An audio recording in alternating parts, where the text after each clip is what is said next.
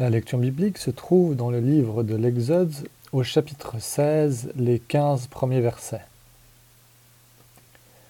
Toute la communauté des Israélites partit d'Élim pour arriver au désert de Sin qui est entre Élim et le Sinaï, le quinzième jour du second mois après leur sortie du pays d'Égypte. Alors, toute la communauté des Israélites murmura dans le désert contre Moïse et Aaron. Les Israélites leur dirent que ne sommes-nous morts par la main de l'Éternel dans le pays d'Égypte, quand nous étions assis près des marmites de viande, quand nous mangions du pain à satiété Car vous nous avez fait venir dans ce désert pour faire mourir de faim toute cette assemblée. L'Éternel dit à Moïse, Je vais faire pleuvoir pour vous du pain du haut du ciel. Le peuple sortira et on recueillera, jour par jour, la quantité nécessaire. Ainsi je le mettrai à l'épreuve, et verrai s'ils marchent ou non selon ma loi. Le sixième jour, lorsqu'ils prépareront ce qu'ils auront apporté, il y en aura deux fois plus que ce qu'ils récoltent chaque jour. Moïse et Aaron dirent à tous les Israélites, Ce soir, vous reconnaîtrez que c'est l'Éternel qui vous a fait sortir du pays d'Égypte. Et au matin, vous verrez la gloire de l'Éternel, parce qu'il a entendu vos murmures contre l'Éternel. Car que sommes-nous pour que vous murmuriez contre nous? Moïse dit L'Éternel vous donnera ce soir de la viande à manger et au matin du pain à satiété. L'Éternel a entendu les murmures que vous avez proférés contre lui. Car que sommes-nous? Ce n'est pas contre nous que sont dirigés vos murmures, c'est contre l'Éternel. Moïse dit à Aaron Dis à toute la communauté des Israélites Approchez-vous devant l'Éternel, car il a entendu vos murmures. Tandis qu'Aaron parlait à toute la communauté des Israélites, ils se tournèrent du côté du désert, et voici que la gloire de l'Éternel apparut dans la nuée. L'Éternel parla à Moïse et dit, J'ai entendu les murmures des Israélites. Parle-leur en ces termes. Entre les deux soirs, vous mangerez de la viande, et au matin, vous vous rassasirez de pain et vous reconnaîtrez que je suis l'Éternel votre Dieu. Le soir, des cailles montèrent et couvrirent le camp, et au matin il y eut autour du camp une couche de rosée. Quand cette couche de rosée se leva, il y avait à la surface du désert quelque chose de menu, de granuleux, quelque chose de menu comme le givre sur la terre. Les Israélites regardèrent et se dirent l'un à l'autre Qu'est-ce que c'est? Car ils ne savaient pas ce que c'était. Moïse leur dit, C'est le pain que l'Éternel vous donne pour nourriture. Amen.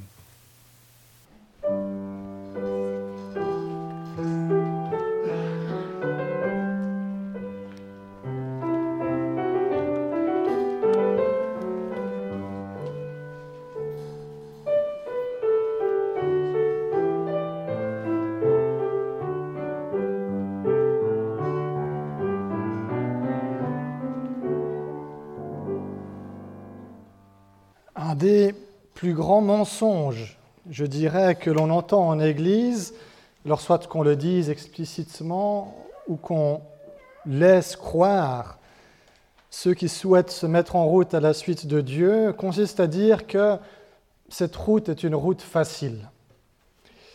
Alors on est plein de bonnes intentions. Et c'est vrai que pour celles et ceux d'entre nous qui ont déjà quelques kilomètres au compteur, passer à la suite de Dieu, il y a du vrai, parce que nous avons appris à suivre son rythme, nous avons appris à vivre dans la confiance, mais ce n'est pas si évident que ça. Et pour euh, beaucoup de nouveaux convertis ou de chercheurs de sens, eh bien, ils finissent par dire Mais je n'ai pas signé pour ça, quand les difficultés commencent à s'accumuler. J'aurais meilleur temps de faire demi-tour et de retourner où j'étais avant.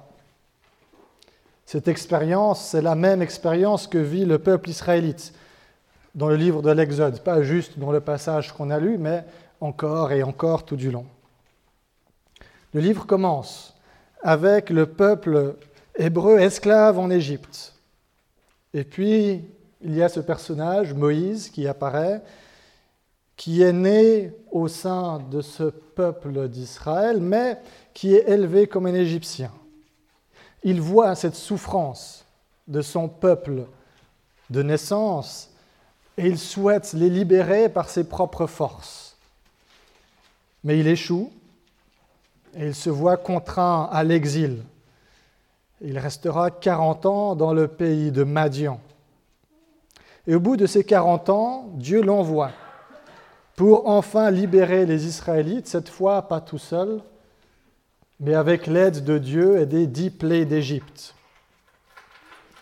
Le Pharaon finit par accepter de les laisser partir, mais change assez vite d'avis et part à leur poursuite avec son armée. C'est alors que les Israélites arrivent à une première difficulté, à une intersection. Soit on part au nord, direction la terre promise par la voie rapide, soit on part au sud, dans la direction opposée, à travers le désert. Et Dieu, qui a pris la tête de ce convoi, sous la forme d'une colonne de fumée et de feu, eh bien, il prend la voie du sud, à travers le désert, la voie la moins logique. Pire encore, il envoie son peuple camper entre une montagne et la mer. Résultat, quand le Pharaon les rattrape enfin, ils se retrouvent acculés et sans possibilité de s'échapper. Alors les Israélites se tournent vers Moïse et lui disent, mais c'est donc pour nous faire mourir que tu nous as emmenés ici? Il n'y avait pas assez de tombes en Égypte pour nous. On aurait eu meilleur temps de rester esclaves. Mais alors que tout semble perdu, Dieu fait s'ouvrir la mer en deux et le peuple peut traverser. Et cette mer des roseaux ensuite qui se referme sur l'armée qui les poursuivait. Cette fois-ci, ils sont vraiment libérés de ceux qui les tenaient en esclavage. Et le peuple se réjouit, il chante les louanges de Dieu. Mais assez vite, ils ont soif. Et que font-ils? Ben, De nouveau, ils se plaignent et comme précédemment, Dieu intervient et leur donne à boire. Et c'est là qu'arrive le texte qui nous a été lu tout à l'heure. Et peut-être que vous l'avez remarqué, le schéma est à peu près le même. Le peuple a faim, il se plaint, plus que de dire qu'il aurait préféré rester esclave en Égypte où au moins il y avait de la viande, il dit on aurait préféré mourir en Égypte. Et à nouveau, Moïse joue l'intermédiaire et Dieu leur donne à manger des cailles et de la manne. Le mot manne, d'ailleurs, qui n'apparaît pas dans le texte. Je suis dans la petite phrase euh, d'introduction, mais le texte lui-même ne dit pas manne. Par contre, le peuple, quand il voit cette espèce de granulé sur le sol, dit qu'est-ce que c'est? Et en hébreu, qu'est-ce que c'est? Ça se dit manou, la manne. La manne, c'est ce qu'on ne comprend pas.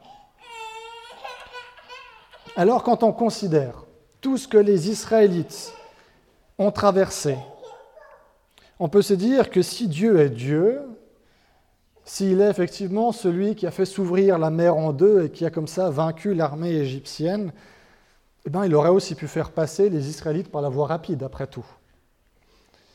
Et puis, s'il y avait d'éventuels ennemis en chemin, il aurait aussi pu s'en occuper.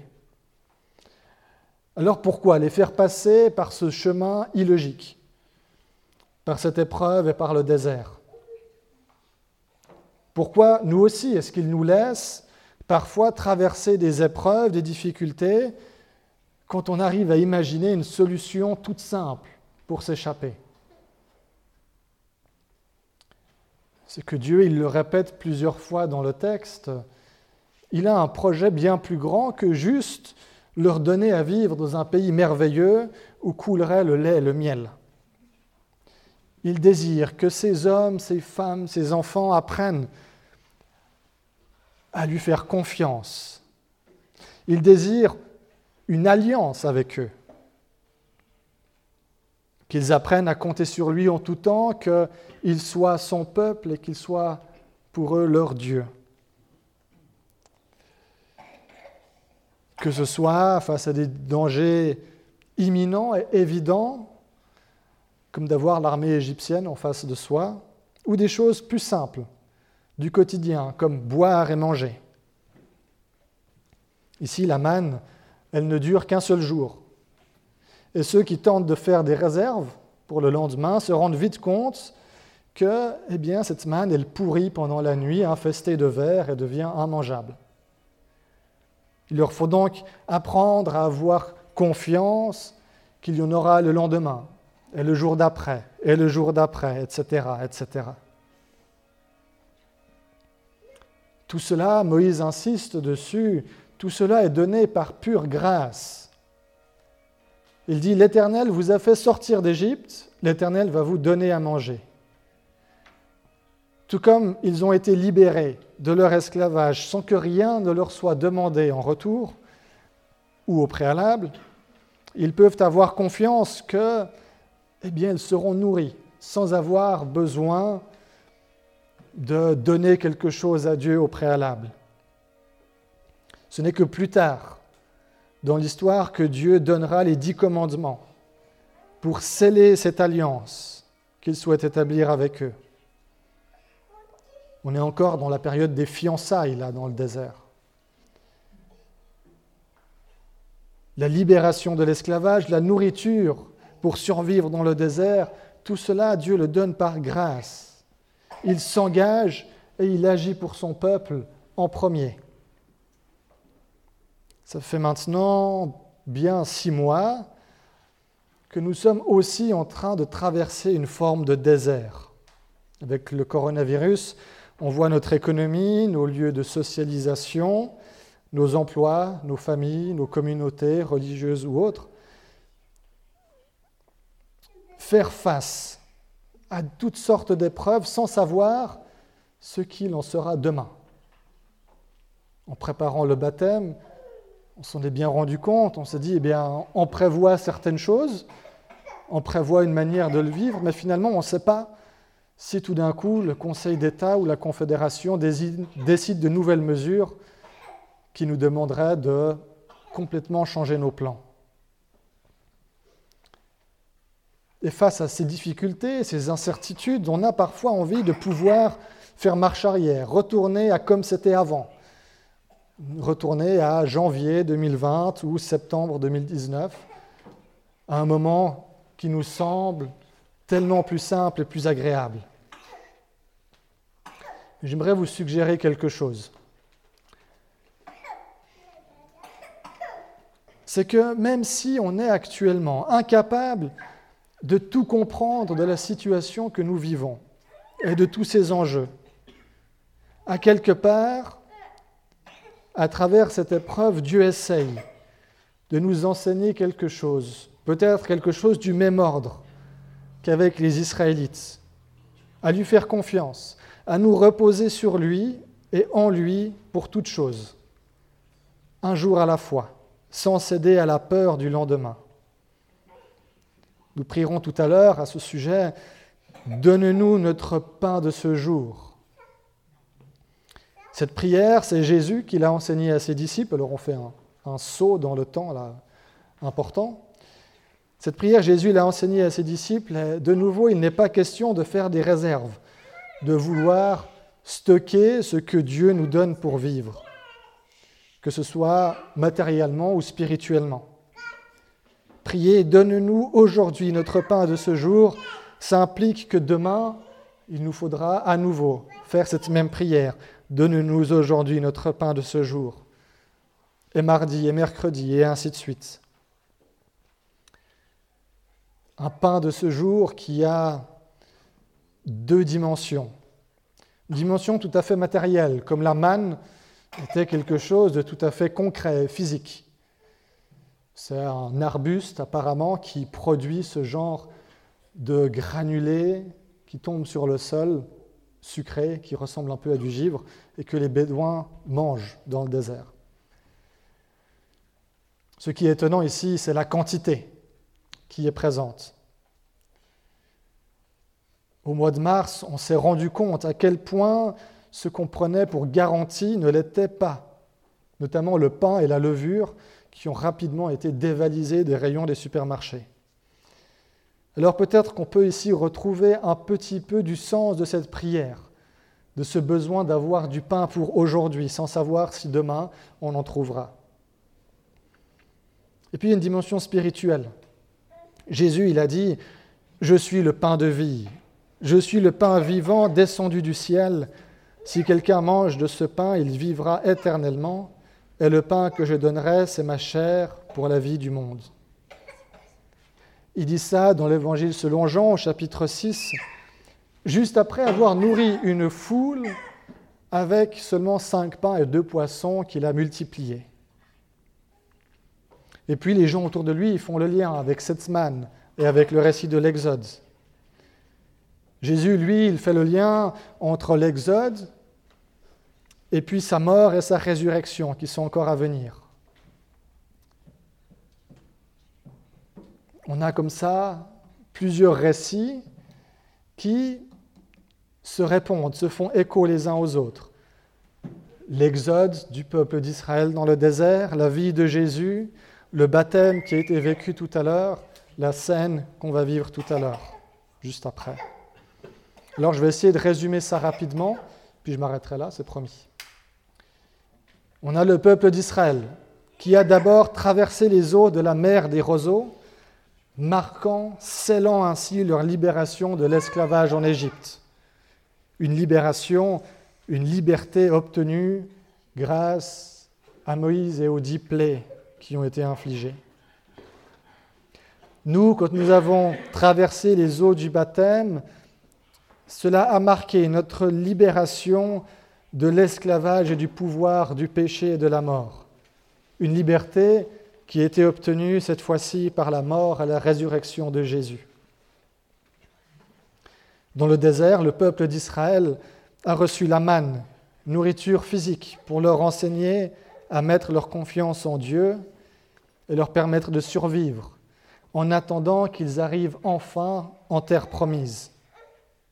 Et puis Jésus, pain de vie, qui nous a donné le pain et le vin qui nous, de la scène pour nous accompagner pendant ce temps qui nous sépare encore de notre terre promise, qui est le royaume des cieux. Ce pain et ce vin qui viennent nous rappeler, qui nous rappellera tout à l'heure que nous avons été libérés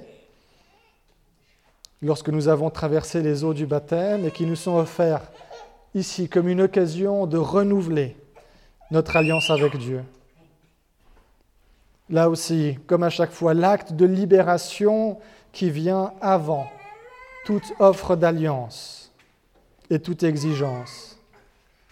Quand nous disons que nous sommes libres, ça veut dire que nous sommes vraiment libres. C'est ce que Édouard a évoqué aussi dans l'engagement de la communauté. Libre de marcher à la suite du Christ, ou libre de ne pas marcher à la suite du Christ. Mais lorsque nous choisissons d'entrer dans cette relation-là, d'alliance, de confiance, lorsque nous apprenons à marcher à la suite de Dieu, alors non, nous ne recevons pas l'assurance d'une vie tranquille, mais il y a deux assurances néanmoins que nous pouvons avoir. La première, c'est que même si on ne comprend pas toujours pourquoi Dieu semble nous emmener dans des voies illogiques ou sans issue, il y a cette assurance qu'il y prépare d'avance des solutions et qui demande que nous nous reposions sur lui. Tout cela pour nous préparer à vivre dans son royaume. Et la deuxième assurance, c'est que nous pouvons compter sur Dieu pour pourvoir à nos besoins chaque jour, même les plus petits, un jour après l'autre mais que sa manière de répondre à nos prières, de pourvoir à nos besoins, risque probablement d'être inattendue, en nous faisant dire comme le peuple hébreu en voyant la manne, mais qu'est-ce que c'est? Manou. Amen.